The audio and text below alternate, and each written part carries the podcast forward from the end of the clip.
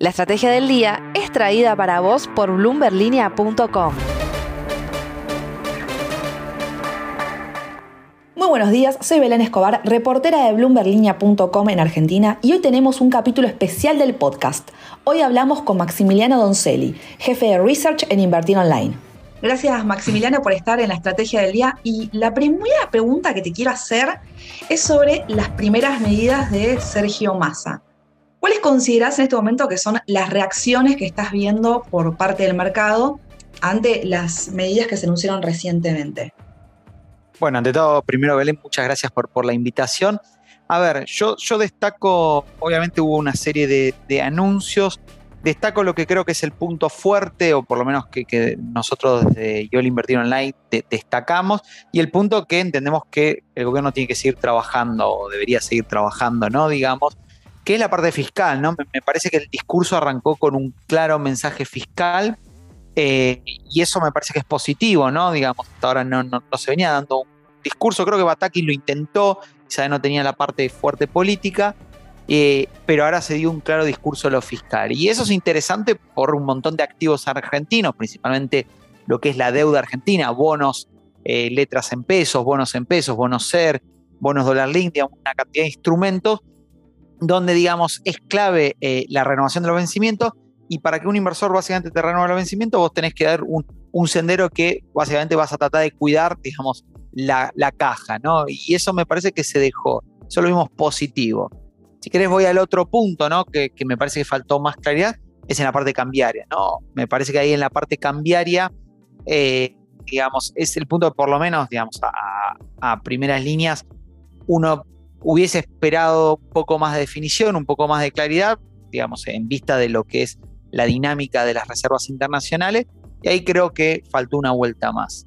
El mercado lo leyó bien, pero Belén hay que entender, me parece algo clave, que hace más o menos un mes, un poquito más de un mes, hubo un cambio en el panorama de los mercados internacionales. Digo esto porque a veces uno se queda mucho mirando el efecto local y no mira el efecto internacional, ¿no? Digamos, el real brasilero, una moneda que correlacionamos mucho con respecto a lo que tiene que ver con el contado con liquidación eh, y con el movimiento de los activos, eh, se ha apreciado. Eh, el mercado norteamericano, luego de lo que fue el peor semestre de los últimos 52 años, ha tenido una recuperación del 15%. los activos emergentes han venido a subir. Los bonos emergentes, todo lo que es la deuda emergente, ha venido a subir y creo que a, haber dado algunas señales interesantes al mercado, lo que te permite a vos es que te puedas subir a esto, ¿no? Porque si no da señales, eh, digamos, digamos, el contexto es importante, pero digamos, si no da señales claras, eh, te, no, te subís poco o no te subís.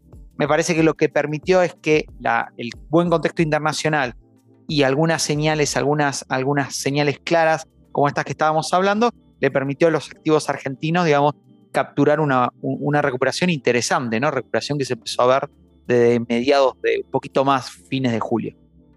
Claro, entiendo. Y te quería preguntar particularmente sobre el problema de la deuda en pesos que hay en Argentina. ¿Eso quedó atrás? muy, buena, muy buena pregunta. Belén, a ver, la deuda en pesos, eh, creo, a ver, Argentina en sí, cuando uno mira digamos, la deuda, digamos, que está en el sector privado, tanto la de dólares como la deuda en pesos, no son niveles alarmantes, más o menos, pongo básicamente eh, unos grandes números, pero el sector privado, o sea que, digo, Argentina básicamente, si bien hoy la deuda dividido el, PBI, que, es un indicador que se mira, está en un nivel casi del 100%, en realidad una gran parte está lo que se llama sector público, ANSES y Banco Central. Cuando vos detraes eso, digamos, eh, limpias todo, digamos, y te quedas con la deuda, decís, los acreedores que te pueden venir a reclamar, estamos hablando que Argentina tiene 35, 40 puntos del PBI, contando toda la deuda, dólares y pesos. Hoy en el mundo no es un problema ese nivel, digamos. digamos no, no es un problema porque los países hace años que ya están con niveles de endeudamiento por encima del 100, Inclusive hablo de países cercanos, me, refiero a Brasil, digamos, eh, digamos no, estoy hablando de Estados Unidos, que no podemos comparar, digamos, países emergentes. Entonces, ahí, digamos, diferencia esto. Argentina no tiene un problema de stock de, deuda. La verdad es que no lo tiene, no lo tenía tampoco antes.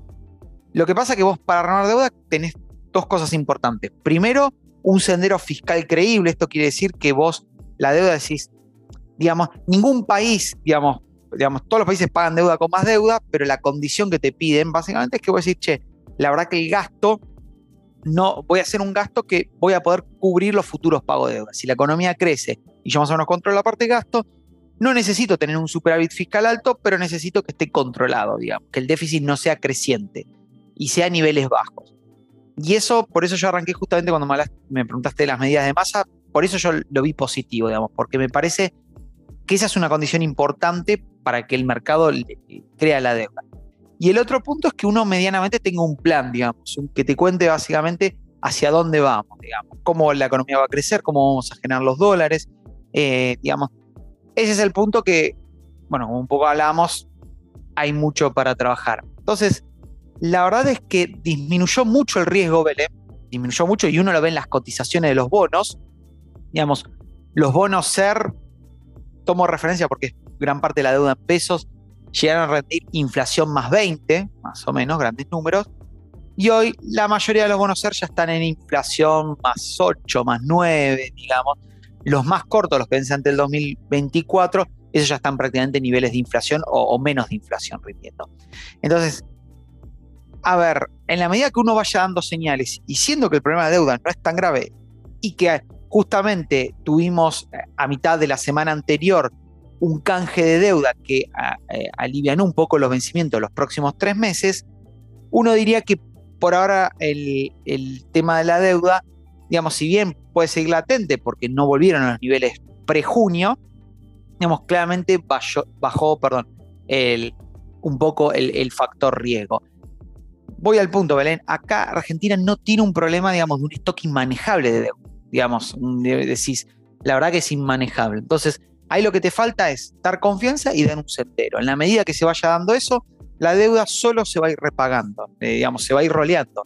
El mercado te va a ir convalidando. Como lo fue haciendo gran parte en estos dos años, ¿no? Donde, digamos, eh, digamos, si bien la parte fiscal siempre fue un punto débil, más o menos uno veía, digamos, que que había un horizonte claro, digamos, en la medida que eso se fue diluyendo, principalmente a mediados de junio, eh, cuando el acuerdo del fondo, que, había sido un aspecto muy positivo en la primera parte del año, un poco que parecía que, estaba cayendo en la nada, ahí fue cuando empezó a haber los problemas de la deuda. Entonces, lo que respecta a la deuda en pesos, nosotros, de hecho, te digo, Belén, en los portafolios nosotros que recomendamos, nosotros publicamos mensualmente portafolios de inversiones, tienen componente de deuda argentina. Si nosotros veríamos un riesgo muy alto, no lo pondríamos.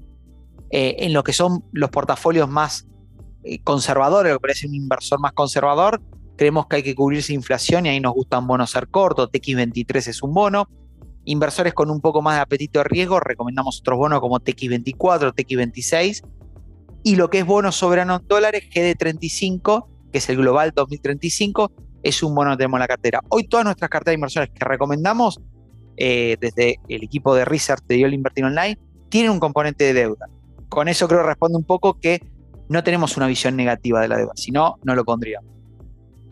Claro, entiendo. Y bueno, justamente hablabas de las operaciones de las, de las inversiones con la inflación de por medio, que es uno de los principales problemas que hay en la Argentina. Pero, ¿qué pasa con las restricciones? ¿Qué tan afectado está en este momento el, mercado argentino para operar, que ya de por sí es chico?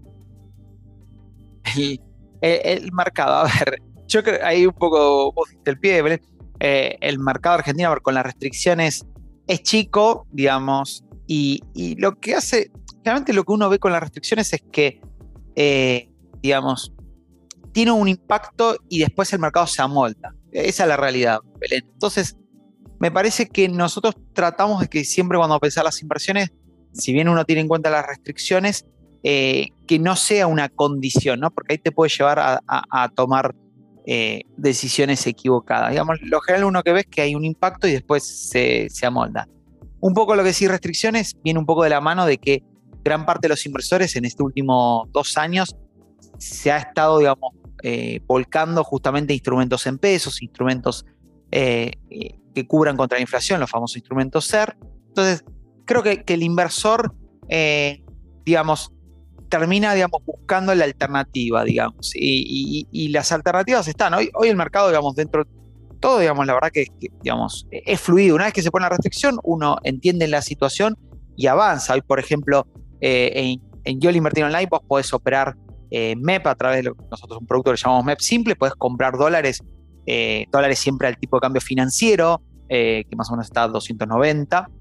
Digamos, vos podés comprar dólares sin ningún problema, digamos, podés operar títulos en pesos, podés operar CDRs, que son otra alternativa interesante. Entonces, uno no lo ve, digamos, obviamente tiene un impacto quien sabe más las noticias, pero el mercado ya, digamos, está bastante adaptado y, hoy la verdad que se puede operar instrumentos eh, sin ningún problema, por lo menos gran parte del público que nosotros trabajamos, que muchas veces tiene que ver con minoristas, retail, digamos, público más chico, en lo que es monto, ¿no? Claro, claro, se, van adaptando. Y hablando de inflación, porque todo tiene que ver con todo, eh, te quería preguntar qué pasa con la inflación de, Estados Unidos, ¿no? ¿Cómo crees que, va a repercutir el último dato en el mercado?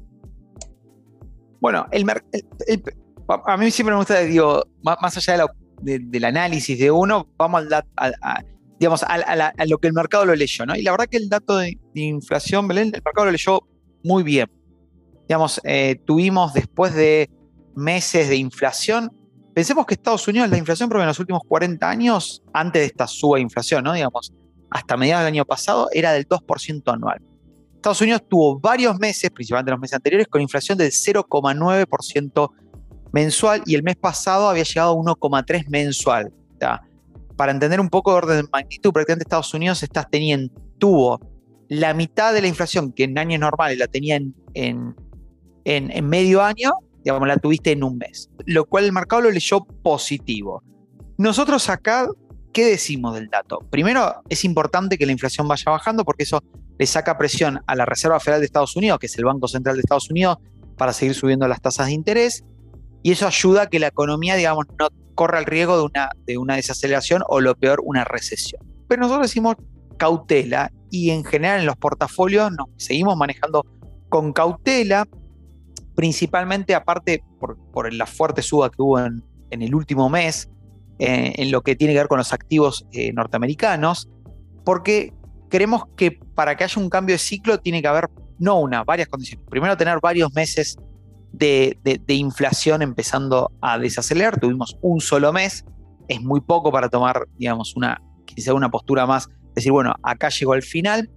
Lo segundo importante que me parece que uno tiene que ver es que el mercado laboral de Estados Unidos sigue siendo muy, muy robusto, o sea, el desempleo está en 3,5 mínimos y el salario está creciendo al 5%. Entonces, si el mercado laboral de Estados Unidos, dado que el, trabajador norteamericano perdió ingreso real, o sea, la inflación estuvo por encima del salario, si el mercado laboral de Estados Unidos sigue siendo robusto, eso lo que te va a generar es que vas a tener inflación inflacionaria por el lado de los salarios. Entonces, la, segunda condición que tenemos que ver es que un poco suba el desempleo y que ayude a que no haya un efecto donde los salarios quieran recuperar lo que perdieron en términos reales. Eso te va a hacer a que la inflación perdure, o sea, e-, es el famoso inercia inflacionaria que, en Argentina conocemos bastante bien, Y lo segundo, el discurso de la Fed, tiene que cambiar y hasta ahora no cambió. De hecho, ayer un miembro de la Fed dijo, no, buenísimo que el dato de inflación fue bueno, pero nosotros seguimos duro, se viene en septiembre otra suba de tasa de interés. Entonces ahí decimos cuidado, ¿por qué? Porque cuando mirás el mercado, lo que está esperando, el mercado ya cree que se viene una suba más y que el año que viene empezamos a ver bajas de tasa de interés. Mientras que cuando uno ve todas estas condiciones que yo te dije, más el discurso de la Fed, eso no está claro. Entonces, lo que tiene que ver con activos norteamericanos, si bien hay algunas posiciones que nos interesan, nosotros manejamos más cautela, digamos, no, no subir sin más después de la suba fuerte del rally que tuvimos en el último mes. Claro, sí, clarísimo. Y bueno, volviendo al mercado local, entonces, para cerrar, te quería preguntar cuál es tu perspectiva para el mercado argentino para, para los próximos meses. ¿Qué podemos esperar? Bueno, a ver, la, perspectiva básicamente para, los próximos meses es que entramos, entramos primero, es como la dinámica argentina, no olvidamos, pero estamos a un año de elecciones, ¿no? Lo que se llama en Argentina tenemos básicamente de la elección dividida en dos, en unas primarias obligatorias, que muchas veces funcionan como un test en las elecciones, y después las elecciones, perdón, que son eh, más o menos en octubre. Entonces, Lo primero tenemos que, creo que para tomar perspectiva es que entramos, eh, eh, empezamos a entrar en, un periodo de un año de acá a elecciones. Entonces, ahí lo que siempre manejamos es, primero, tener lo que nosotros llamamos cobertura. Esto quiere decir, digamos, tener mayor porcentaje de cobertura en, los portafolios. Hablamos de básicamente dólares y lo que tiene que ver con bonos ser. Seguimos a lo mismo. Si un inversor es muy conservador, digamos, quien sabe comprar bonos que venzan al 2023, por ejemplo, TX23, algunas letras que también son, son interesantes. ¿Por qué? Porque la verdad es que la perspectiva es que la inflación siga en alta. Digamos, el REM que es el Reglamento de Expectativa de Mercado que publica el Banco Central, que es una encuesta de economistas eh, de Argentina y, digamos, te da básicamente una inflación del 90% este año y el, año que viene es 70 y pico, 76% más o menos. Entonces, desde ese punto de vista vamos a tener dinámica de inflación alta y lo que sí entendemos es que cuando uno mira la cotización de los activos argentinos, eh, la verdad es que es increíble el castigo que tienen muchas empresas que no están mal desde el punto de vista fundamental. Entonces, más allá de la coyuntura, que entendemos que empezamos, podemos empezar a entrar en un periodo de volatilidad, creemos que es buen momento para empezar a ver empresas argentinas que se podrían beneficiar con algún cambio de, ciclo, digamos. Eh, entonces, por ejemplo, ayer, eh, la semana pasada, perdón, presentó IPF, digamos. Y IPF presentó unos excelentes balances, ganancias, aumento de, de, de sus EBITDA, digamos, baja deuda y todo. ¿Cuánto vale ¿Cuánto vale IPF por el mercado versus lo que vale sus activos, eh, perdón, su patrimonio, digamos? Eh, es el 15%. O sea, hoy si vendés IPF, la liquidez Belén, a, IPF, digamos, IPF vale mucho más, digamos, lo que se llama algo liquidándote una empresa que lo que vale el mercado. Eso te da un pantallazo que, digamos, digamos las empresas están muy subvaluadas. Hay otras empresas que también nos gusta, eh, transportar a gas del sur, Pampa Energía, cuando empezás a ver algunas empresas interesantes, empezás a ver de que más allá de la volatilidad que esperamos los próximos meses, son momentos para empezar a ver activos argentinos, bonos argentinos, digamos, con mucha cautela, siempre, digamos, digamos con un porcentaje realmente entre 15 y 20%, digamos, de, de, un portafolio, pero de a poco ir mirando los activos, digamos, porque estamos a un año de, de elecciones que suelen ser momentos de cambio importante y hoy el mercado eso lo evalúa cero, o sea, lo a cero, digamos. Entonces, volatilidad va a haber, inflación va a haber, hay que protegerse contra eso, pero es momento de empezar a ver activos argentinos que entendemos que están bastante subvaluados. Clarísimo, Maximiliano. Muchísimas gracias por tu tiempo y por tu participación en el podcast. Un placer. Bueno, a ustedes, Belén. Los espero la próxima vez. Muchas gracias. Esto fue un nuevo capítulo de la Estrategia del Día Argentina. Yo soy Belén Escobar en este episodio especial. No se olviden de darle clic al botón para seguir este podcast y también suscríbanse a Línea de Partida, Línea de Llegada y Línea de Cambio, los tres newsletters diarios que ofrece Bloomberg Línea. Espero que tengas una gran jornada productiva.